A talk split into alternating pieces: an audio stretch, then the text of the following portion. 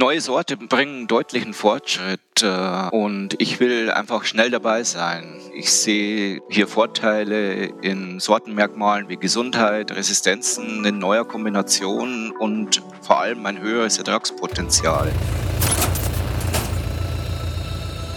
Herzlich willkommen zum DRG-Podcast Landwirtschaft.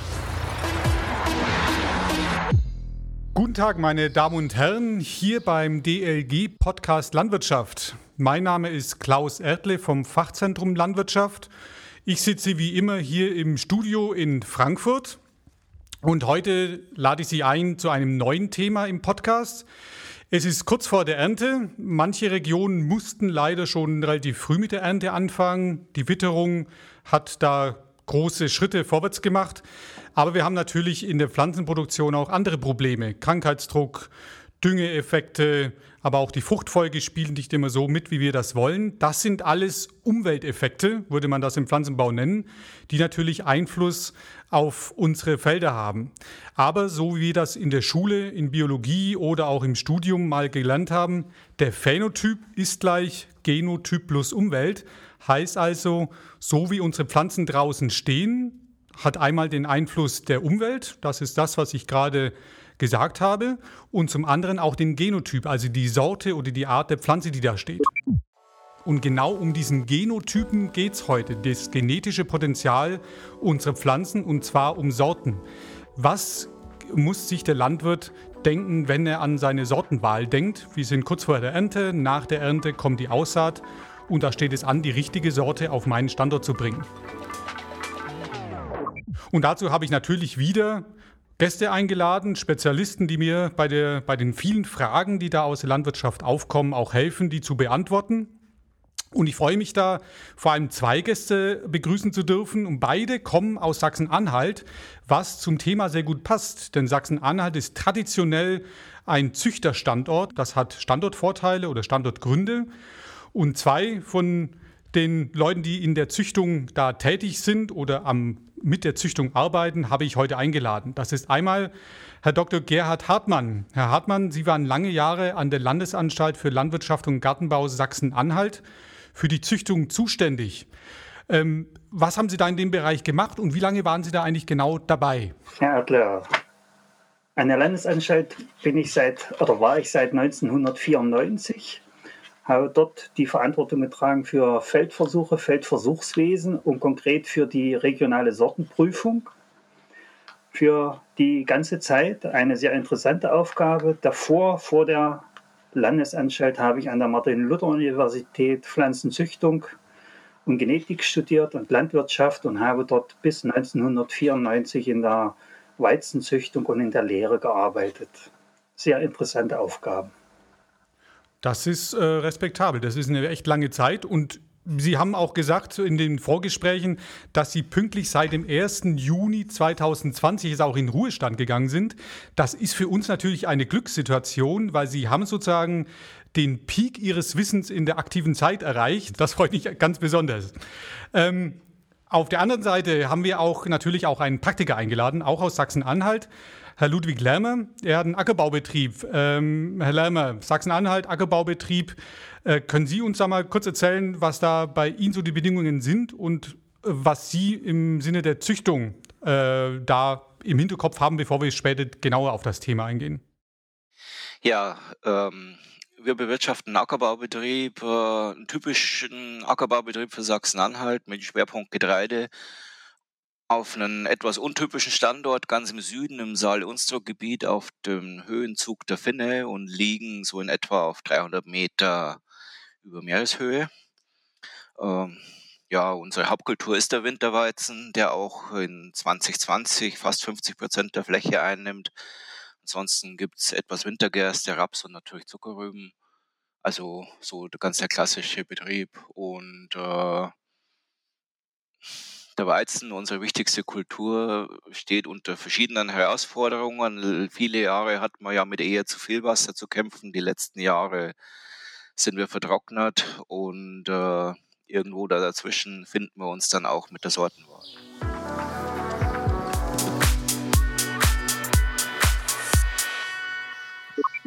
Dankeschön. Das finde ich immer ziemlich wichtig, dass wir jetzt auch die Verbindung von der Züchtung wirklich in die Praxis auch haben.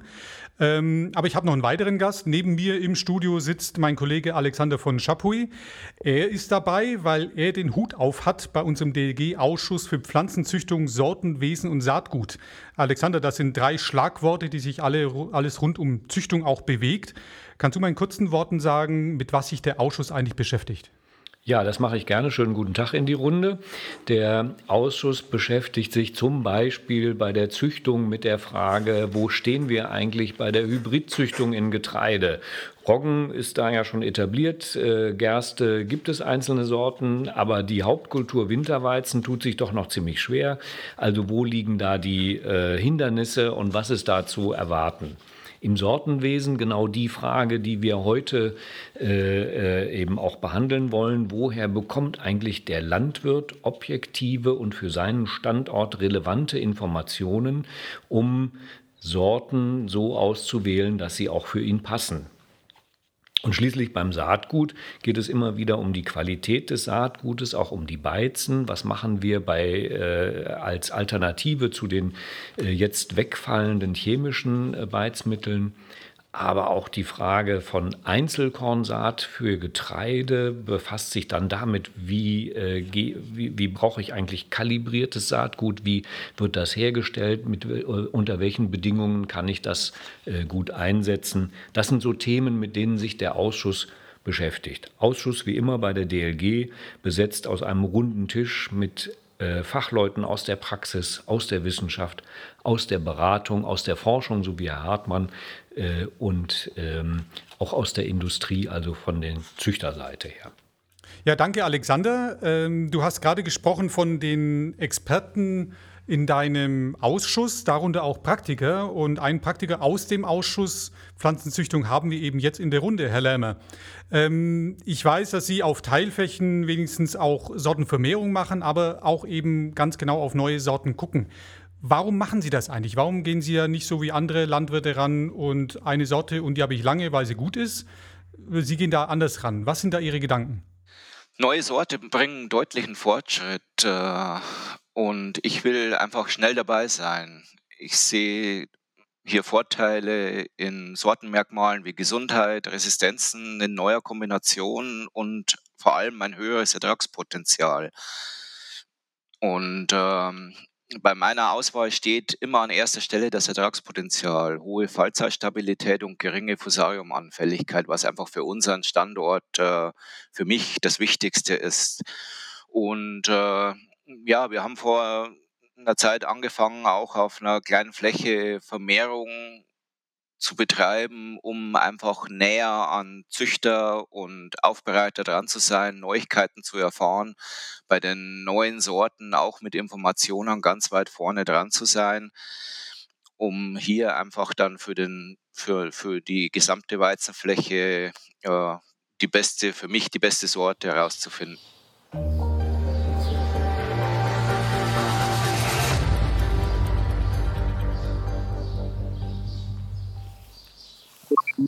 Herr Hartmann, nicht jeder äh, Landwirt äh, hat ja das Glück, so wie Herr Lermer jetzt, dass er über diese Vermehrung äh, dichter an den Züchtern und an, äh, äh, ja, an, den, Züchtern dran ist. woher kriegt denn der normale Landwirt seine Informationen über neue Sorten? Nach, aus meiner Sicht ja vor allen Dingen aus den Landessortenversuchen. Und da die Frage an Sie, Herr Hartmann, wie läuft denn ganz grob so ein Landessortenversuch ab? Welche Sorten werden denn da aufgenommen und gibt es Regeln für den Anbau und wie wird das Ganze ausgewertet und wann kriegt eigentlich der Landwirt die Ergebnisse, äh, um sie dann in seine Sortenwahl für die neue, fürs neue Anbaujahr einbauen zu können? Das war nicht eine Frage, das war eine Vielzahl von Fragen, aber ich werde standhalten. Ja, natürlich, die Landessortenversuchsergebnisse sind ganz sicher eine wichtige Basis für die Sortenwahl der Landwirte. Und die Frage ist, wie kommen die dahin? Da sollten wir uns erst alle bewusst sein, dass Saatgut in Deutschland nur verkauft werden darf, wenn die Sorte zugelassen ist. Ansonsten darf dieses Saatgut von irgendwelchen Genotypen nicht vertrieben werden. Das heißt, wenn ein Züchter eine einen Stamm anmelden möchte zur Sortenzulassung beim Bundessortenamt, und das machen viele Züchter, dann gehen die Stämme der Züchter beim Bundessortenamt eine dreijährige Wertprüfung durch. Etwa von 100 Stämmen im ersten Jahr reduziert um die Hälfte auf 50 im zweiten und nochmal um 50 Prozent auf etwa 25, 20 im dritten Wertprüfungsjahr. Und dann ist die Wertprüfung abgeschlossen und anhand dieser Ergebnisse entscheidet das Bundessortenamt über eine Zulassung, Schrägstrich Registrierung oder eben Nichtzulassung. Und aus den Ergebnissen der drei Wertprüfungsjahre, insbesondere des dritten Wertprüfungsjahres, suchen sich die Länderdienststellen bzw. Kammern die für ihre Region interessantesten Stämme aus. Wir haben uns da in den Sortenprüfungsausschuss im Verband der Landwirtschaftskammern eine Riesentabelle erstellt und zum Beispiel ist das wichtigste Auswahlkriterium für alle die Qualität der Weizensorten. Nicht wie die meisten glauben der Ertrag, nein, zuallererst die Qualität, dann eine Fallzahl, Fallzahlstabilität, wichtige agronomische Eigenschaften wie Standfestigkeit, Winterfestigkeit, wo sie eine Rolle spielt, aber natürlich auch Gesundheit. Gesundheit im Blatt, Halm und Ähre. Dazugekommen verstärkt in der letzten Zeit Fallzahlstabilität und in den letzten Jahren insbesondere der Rohproteingehalt, der schon immer eine Rolle gespielt hatte, aber aufgrund der restriktiven Maßnahmen in der Stickstoffversorgung spielt er natürlich eine zunehmend bedeutende Rolle. Wenn wir uns dann von den 20 Stämmen neun ausgesucht haben, dann kommen die neun als Stämme in den Landessortenversuchen, werden in der Regel drei Jahre geprüft.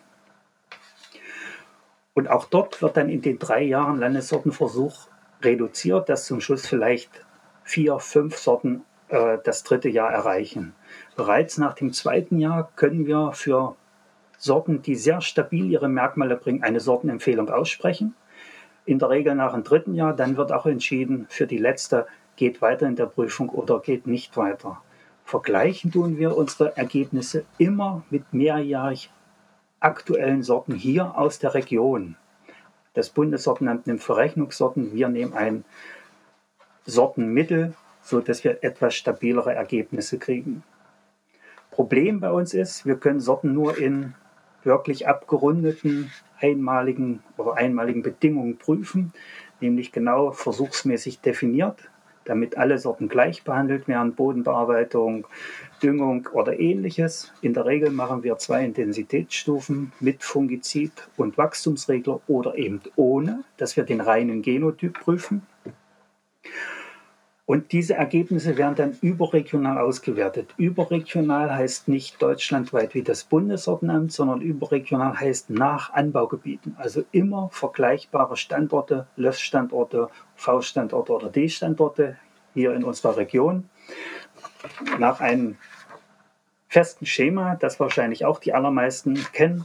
Und dann werden diese Ergebnisse überregional veröffentlicht als ein, zwei beziehungsweise dreijährige Ergebnisse mit allen Merkmalen, die wir prüfen können.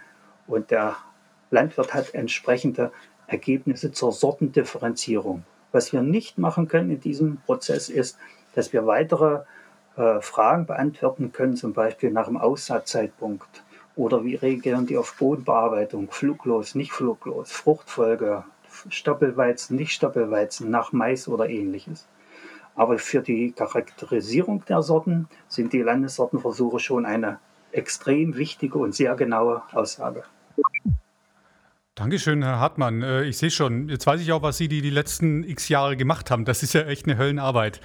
Herr Leimer, Sie haben äh, jetzt von Herrn Hartmann haben jetzt mitbekommen, wie aufwendig wirklich diese Landessortenversuche sind, vor allem auch die Vorarbeit schon. Da kommen jetzt Informationen raus, so wie Hartmann auch gesagt hat.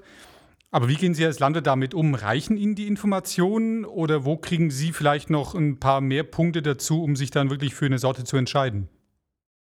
Natürlich sind äh, Empfehlungen aus drei oder mehrjährigen Ergebnissen sehr prima, aber angesichts der Fülle an neuen Sorten und auch neuen Herausforderungen, die jedes Jahr dazukommen, wäre natürlich manchmal eine schnellere, also für eine schnelle Entscheidung eine andere sichere Darstellung ganz interessant. Ich weiß wohl, wie schwer das, das ist, aber nichtsdestotrotz ähm, wünschen wir uns eigentlich schon seit Jahren, dass eben auch äh, Aussaatzeitpunkte und Bodenbearbeitung und ähnliches in die Versuche mit einfließen würden. Also am Ende wird es dann so sein, äh, dass wir eigene Risikoflächen auf einer bestimmten äh, Teil der Fläche einfach anlegen und uns mit neuen Sorten, die aus neu ein- oder zweijährig geprüften Sortenportfolio bestehen. Hier sehen wir auch durchaus die Chance größer als das Risiko, dass man selber einfach äh, schneller vorn dabei ist. Ja, äh, Herr Hartmann, Sie haben gehört, was der Herr Lermer äh, äh, an Kritik da an den Landessortenversuchen oder an den Ergebnissen äh, sagt. Einmal ein bisschen, dass es eben zu lange dauert oder lange dauert. Daran ist wahrscheinlich relativ wenig zu machen, wenn ich fundierte Aussagen über drei Jahre machen will. und aber eben auch dann die doch relativ standardisierten Anbaubedingungen. Klemmt es da einfach am Geld oder ähm, was sind eigentlich die, äh, die Grenzen bei der Aussagekraft der Landessortenversuche? Herr Schapol, wir lassen das erstmal offen, das Geld. Also bisher wurden die Landessortenversuche immer bezahlt. Also daran kann es nicht gelegen haben, wollte ich damit sagen. Sondern äh, es ist einfach dem Versuchswesen geschuldet. Also die Wünsche und die Fragen von Herrn Lermer, von den Landwirten, die sind verständlich. Aber wer Versuchswesen macht, weiß, je einfaktorieller ein Versuch ist, eine schlechte Ausdrucksweise, je einfaktorieller ein Versuch ist, umso sicherer sind die Ergebnisse. Also so wie ich einen zweiten, dritten Faktor reinnehme, umso schlechter wird das Ergebnis und die Aussagekraft. Und da gebe ich Herrn Lermer recht, die Ergebnisse der Züchter werden oft in Frage gestellt, berechtigt oder nicht berechtigt. Aber was die Züchtung macht, sie macht im Vorfeld viele dieser Versuche oder Fragestellungen, die Herr Lermer eben angesprochen hat, nach Bodenbearbeitung, Saatzeit oder ähnliches.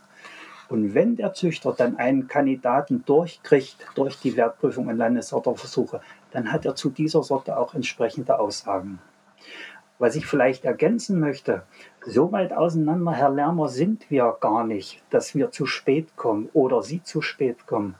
Ich habe mir mal im Vorfeld die Vermehrungsflächen der 165 Winterweizensorten aus der beschreibenden Sortenliste rausgesucht und habe nur die ersten rausgesucht, die mehr als 1000 Hektar Vermehrung haben. Das sind 16 Sorten. Und von diesen 16 Sorten, Herr Lermer, sind acht Sorten jünger als vier Jahre mit 1000 Hektar Vermehrung. Das heißt, diese Sorten haben wir im Landessortenversuch rausgesucht und noch besser, die Landwirte haben sie rausgesucht, sonst hätten diese Sorten nicht diese hohen Vermehrungsraten. Und nur fünf Sorten, fünf Sorten, die nächsten fünf Sorten sind älter als fünf Jahre und eine einzige Sorte ist elf Jahre alt im Landessortenversuch. Das ist eine Verrechnungssorte vom Bundessortenamt, das ist Julius. Aber ansonsten, wie gesagt, acht Sorten jünger als vier Jahre. Das ist schon eine Leistung. Auch von Ihnen, von den Landwirten.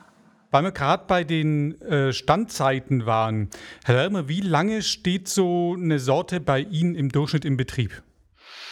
Also ich habe mir das rausgesucht, in den letzten 15 Jahren stand kaum eine Sorte länger als vier Jahre. Also das Maximale war eine Sorte mit fünf Jahren und dann sind wir gewechselt zu was Neuem. Das ist vielleicht sicher eine Mentalitätssache. Es gibt auch Landwirte, die bauen seit 15 Jahren die gleiche Sorte an, sehr erfolgreich. Aber ja, wie ich schon zu Eingangs sagte, ich möchte einfach auch bei den Neuigkeiten dabei sein. Ja, da sind wir schon beim Thema. Was, was äh, bringt Sie denn dann zu der Entscheidung für eine neue Sorte? Also ähm, ist es, haben Sie dann neues Wissen erlangt oder äh, fragt der Handel nach was Neuem nach oder haben Sie irgendwelche Rahmenbedingungen geändert? Also wann und wie entscheiden Sie, dass eine neue Sorte auf den Betrieb kommt? Naja, der erste Punkt ist ja immer der Ertrag. Und wenn wir äh, vom Potenzial her ein paar Punkte besser im Ertrag sein können, ist die Sorte von Haus aus schon mal interessant. Und äh, es gibt natürlich neue Merkmale wie Gesundheit oder Resistenzen in neuen Kombinationen mit höherem Ertragspotenzial oder Qualitäten. Und äh, eine Sorte, die neu zugelassen wird, muss ja immer in einem Punkt besser sein als das restliche Sortiment. Und das ist ja das, was es dann interessant macht. Und äh, wir suchen ja für unseren Betrieb äh, das Portfolio aus, das wir brauchen. Also sprich äh, Fallzahlstabilität, Fusariumresistenz, solche Sachen sind für mich einfach wichtig. Wenn man auf einem Standort wirtschaftet, wo es eben auch mal im August nass werden kann und äh, wenn wir einfach dann eine neue Kombination finden, dann ist die interessant und muss einfach auch auf dem Betrieb ausprobiert werden. Und äh, die Historie hat mir eigentlich auch recht gegeben, dass diese Entwicklung der letzten 15 Jahre nicht stehen zu bleiben auch immer richtig war für mich. Wie viele Sorten haben Sie denn dann so durchschnittlich im Anbau im Weizen? Also äh, sind das drei, fünf oder sieben? Also im Regelfall stehen drei Sorten und eben dann auf äh, kleinerer Fläche irgendwas Neues dann. Also drei bis vier Sorten sind üblicherweise hier im Betrieb. Ähm, Herr Lermer, Sie haben auch gerade angesagt, äh, es kommen neue äh, Rahmenbedingungen, auch neue Kombinationen von Krankheiten und auch äh, Düngungsgeschichten. Äh, auch Sie, Herr Hartmann, haben äh, am Anfang schon gesagt, äh, es geht in Richtung von bestimmten Zuchtzielen. Ähm, mit den neuen Rahmenbedingungen wie Düngung, wie äh, Pflanzenschutzrestriktionen, da fragt natürlich der Landwirt ganz gezielt eigentlich nach neuen Zuchtzielen. Äh, wie schnell und wie gut können eigentlich so neue Zuchtziele wie Wurzelentwicklung, um das Bodenvolumen besser auszunutzen bei Trockenheit, N-Effizienz und so weiter. Wie gut kann das in die Züchtung oder besser gesagt noch in diese Landessortenversuche mit aufgenommen werden? Weil das ist ja nochmal, wie Sie auch gesagt haben, ein weiterer Parameter, den ich dann in so einen Versuch integrieren muss. Das hat mit Aufwand und Auswertungsfragen zu tun. Kann das funktionieren und wenn ja, wie? Ja, das funktioniert. Das kann nicht funktionieren. Ja, das funktioniert auf jeden Fall. Und Herr Lermer hat das eben sehr schön gesagt. Herr Lermer ist dabei bei dem Zuchtfortschritt, wenn er keine Sorte länger als vier Jahre dabei ist. Und ich sage hier, die neuesten sind äh, bei den größten Vermehrern dabei. Dann macht Herr Lermer alles richtig. Er sucht den Zuchtfortschritt, nimmt ihn und nimmt ihn mit. Und wenn wir über neue Zuchtziele in der Pflanzenzüchtung sprechen, müssen wir immer daran denken, dass die Züchter 10, 15 Jahre, 20 Jahre vorweg denken müssten, was da ist. Und Herr Lermer hat ein wunderschönes Merkmal gebracht. Für ihn müssen die Sorten, neue Sorten im Ertrag ertragreicher sein. Ich sage wieder, die meisten schimpfen auf die Bauern, weil die nur auf den Ertrag schauen, aber das ist das einzige Merkmal, an dem wir viele andere Eigenschaften messen. Was ist denn eine höhere N-Effizienz? Wir müssten das erstmal definieren. Wonach soll der Züchter suchen, höhere N-Effizienz? Da gibt es die tollsten Blickwinkel drauf. Ich kann gucken, dass ich mir eine höhere Biomasse vom Hektar hole, dass ich einen höheren Kornertrag vom Hektar hole oder einen höheren Rohprotein. Alles ist verbunden mit einer höheren N-Effizienz.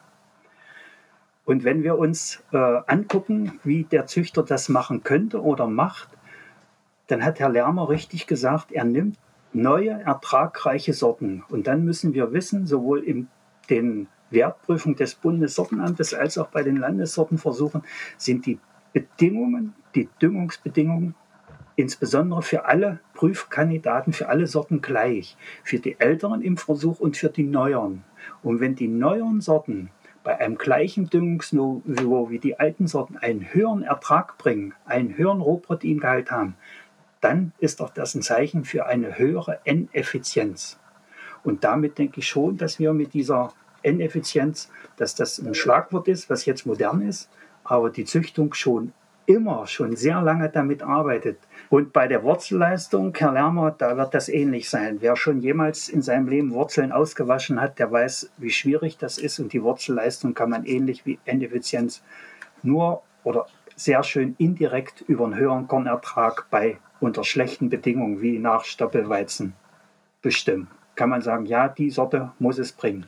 Ja, Herr Lermer, äh, Sie hatten das vorhin sehr schön geschildert, daraus, äh, wie, äh, wie intensiv Sie an einem Sortenwechsel arbeiten. Also das Sortenkarussell dreht sich bei Ihnen relativ flott.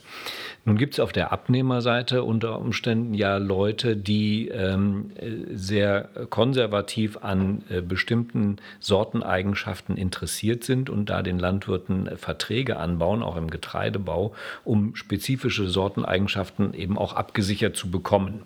Damit ist man die Qual der Sortenwahl erstmal los. Aber gibt es auch noch andere Vor- und Nachteile, die Sie sehen in einem äh, Vertragsanbau? Ja, natürlich sind äh, Verarbeiter bei der Sortenwahl weniger experimentierfreudig als die Landwirte, weil sie einfach einen technischen Prozess am Laufen haben, den sie, den sie kennenlernen müssen und dann nicht gerne verändern wollen. Was allerdings für den Landwirt bedeutet, er bleibt stehen und äh, nimmt nicht am Zuchtfortschritt teil. Und genau dieses äh, am Ende dieser am Ende finanzielle Nachteil muss ja ausgeglichen werden. Wenn Landwirt und Verarbeiter einen Weg finden, kann das eine sehr interessante Sache sein. Ob das dann eine regionale Mühle ist oder spezielle äh, Verarbeiter, spezielle Sortenmerkmale, dann kann es vielleicht auch über viele Jahre sehr interessant sein. Okay, also das ist äh, schon nochmal eine andere Sichtweise auf, auf den Punkt. Ähm, ich würde jetzt Sie beide, ähm, Hartmann und Herr Lermer, nochmal gern so zusammenfassend abholen, weil wenn uns jetzt Landwirte zuhören oder Landwirtinnen, ähm, die wollen jetzt hier mitnehmen, wie gehe ich denn jetzt am besten vor, wenn ich zum Beispiel mein Sortenkarussell, wie es Kollege von Chapuis gerade gesagt hat, mal ein bisschen Antrieb verschaffen will. Wie gehe ich denn vor, um da ein bisschen Speed reinzubringen? Ähm, vielleicht aus beider Sicht, Hartmann, was wäre aus Ihrer Sicht die wichtigsten drei Punkte zum Beispiel, was ein Landwirt machen kann, um an die richtige Sorte zu gelangen? Zuerst sollte der Landwirt wissen, was er will wo er arbeitet, welche Bedingungen er hat, wie seine Produktionsbedingungen sind. Wenn er das genau für sich definiert hat, kann er in die Landessortenversuchsergebnisse schauen und kann sich Sorten entsprechend seinen Bedürfnissen aussuchen. Und dann kann er, wie Herr Lermer das auch macht, sich ein, zwei, drei Sorten hinstellen und für sich diese testen. Und dann denke ich, wird er ein sehr, sehr schönes Ergebnis nach zwei Jahren haben.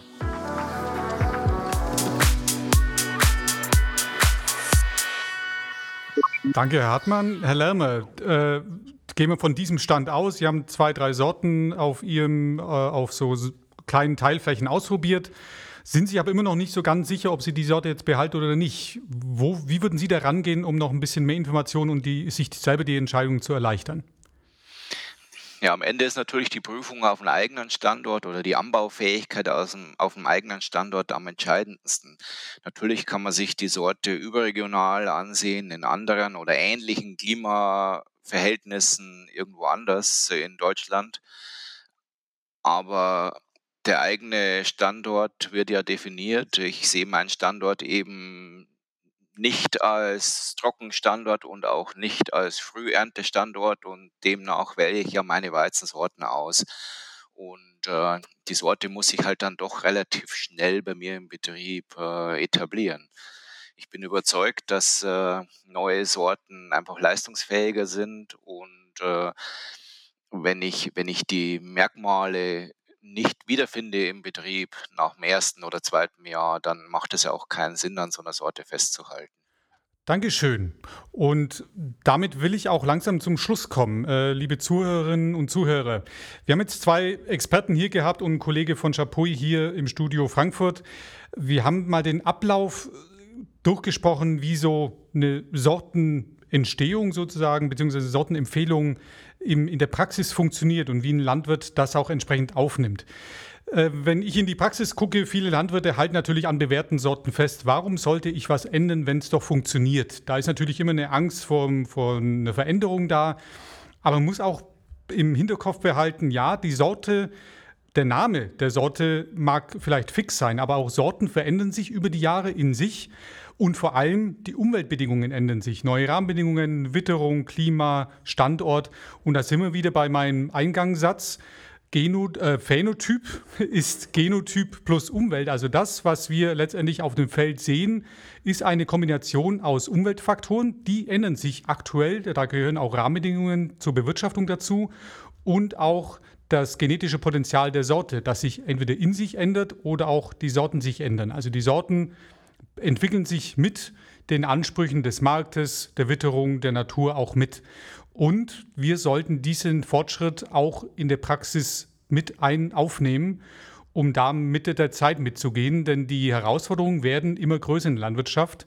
Und die Züchter, wie Herr Hartmann das sehr schön gesagt hat, die machen sich schon zehn bis zwölf Jahre vorher Gedanken, welche Aspekte sie denn in einer Sorte berücksichtigen müssen, um sie dann nach 10, 15 Jahren wirklich auf den Markt zu bringen. Also, liebe Landwirte, Gehen Sie nochmal in sich, während Sie auf Ihrem Mähdrescher sitzen die nächsten Wochen. Überlegen Sie sich, auf welchen Flächen Sie vielleicht mal eine neue Sorte ausprobieren können. Und wenn Sie sich nicht sicher sind, gucken Sie in die Ergebnisse der Landessortenversuche.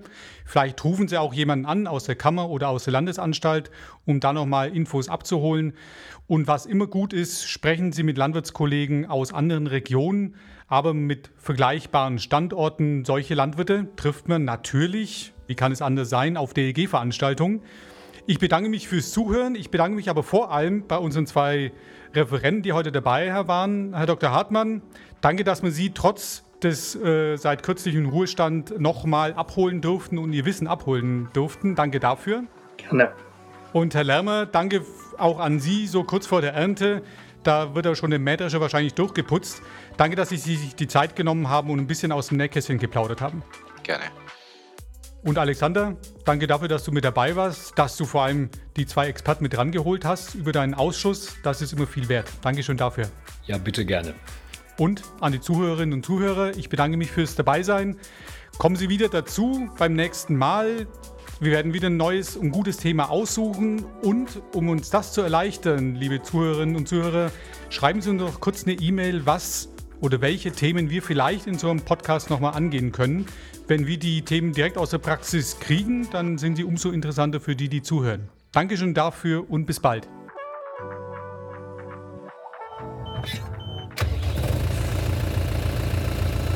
Bis zum nächsten Mal beim DLG-Podcast Landwirtschaft.